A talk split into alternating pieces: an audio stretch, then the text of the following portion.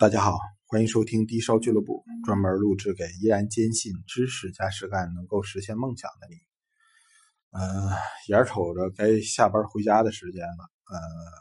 抽那么几分钟的空儿吧，跟大家伙讲一个呃欠的账。这好些日子了，好多位听友啊，嗯，都让我讲讲这个新疆的金丝玉这东西。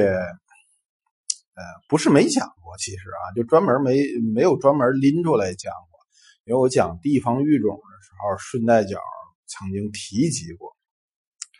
金丝玉是什么东西？它是一种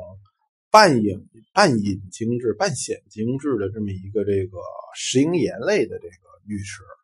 呃，产生在这个新广袤的新疆大地上面。它类似于什么呀？它不是说类似啊，它基本上可以等同于这个黄龙玉。我之前讲黄龙玉，可能顺道角讲过一期这东西。呃，在我来说印象很深啊，这个中央九台曾经有过那么一期这个电视节目，呃，去讲过这个，就是就描绘的非常非常神奇了。我看着那个这个就就就说有一个这个广东的老板，我看那大哥可能像是潮汕人啊，在广州当地，然后这个对金丝玉非常非常的痴痴迷，上下两集这个专题片啊，说这大哥为了这金丝玉，就是不惜一切代价要把它这个收藏起来，然后把它这个呃精细的雕工雕出来，然后弄了一个专门卖金丝玉的大会所，如何如何的。但是这个金丝玉，嗯，就是还得是实事求是的跟大家伙说啊，很抱歉的跟大家伙说，呃，我个人不是特看好。为什么呢？这种东西它是一种，呃，你像显精致石英岩的这个玉石，主要是什么呢？是东陵石啊、精白玉啊这些东西，都是那种呃大块的石英岩，然后呢。或者是那种小石英岩颗粒拧在一起，一坨一坨的，包括之前我说过的这个佘太翠啊，它们都是一码事儿。那么，而隐精质的石英岩质玉石是什么呀？典型的就是玉髓和玛瑙，就是它实际上就是石英岩这东西，二氧化硅这个东西啊，在这个地层深处，有的时候是被这个火山热液给融化了，在。地层里面彻底融化了，这种变成了咱们说的这个玛瑙，或者是玉髓啊这种东西。那么而呃有一种情况下吧，呃这种石英岩类的东西，呃它虽然是未纯粹的那种单晶状态，就是纯单晶结晶长出来的那个六棱柱状的东西啊，是水晶。还有一种情况下是。它本身是一一堆这个石英岩的这个坨然后后来呢受了一定的温度，哎，但是呢刚化没化。我经常举这个例子，类似于什么呀？类似于咱们拿这个绵白糖去呃炒糖稀、化糖稀，你这化糖稀火候到了，做出来的东西是什么呀？就是那玛瑙，就完全融化成糖稀了。一拧住，一冻住，这就是玛瑙这类的东西，而。呃，火候没够，哎，这个状态就是这种黄龙玉呀，在这个，在这个云南当地这个龙陵产出来的，称之为黄龙玉。到了广西和到了这个呃福建这一带产出来的，被称之为黄蜡石；而到了这个潮汕一带产出来的，被称之为台山玉、台州玉。然后这个。到了咱们说的这个雁荡山、温州这一带，产出来这东西又叫黄龙玉。呃，在戈壁滩上，大家要知道啊，在这个内蒙啊，在在新疆啊，好多戈壁滩上面沙窝子里面，经常也产出类似的东西。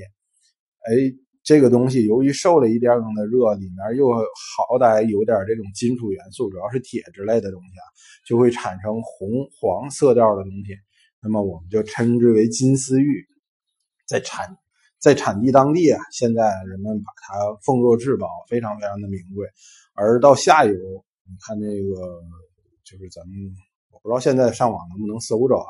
这个广东的那位老板把它也奉若至宝，炒得非常厉害。但实际上，零售市场根本就不接受这个东西。你一个石英岩玉石产量又那么大，一条通红的，呃，我给举个大概举一个市场上面的例子啊，满肉满红的一条这种金丝玉的，呃，这个手镯，整体都是红的，很漂亮啊，在这个金丝玉里面算是精品了。现在，呃，在上中游的批发价格也就是五六百块钱。呃都是好东西，品相不错。那么一条正经八百的，不用说宝山料啊，宝山料你都连琢磨都不用琢磨。呃，这个川料南红手镯，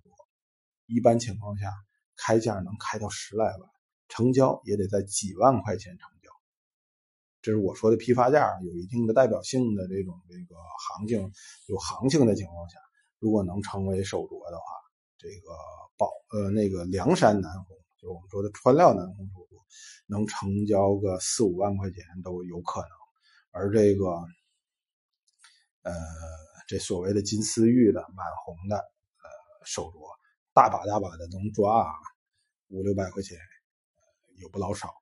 你就可见这个东西到底有没有商业价值。另外说，这个除了商业价值以外，咱不能看一东西光看商业价值，同时也得看它的这个收藏价值、保存价值啊。它的储量太大，然后世界各地到处都能产，中国就有这么多地儿，我也没有具体查资料啊，只是凭着我的记忆，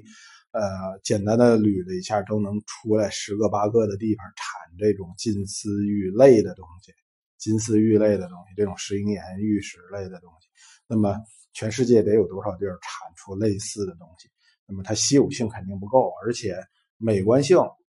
美观我就不提了，因为美观各看一眼，有人喜欢就算美观，呃，这个没有一个特别恒定的客观真实公认的这个呃衡量标准。那么稀有性不行，它的耐久性呢？耐久性肯定它由于是这种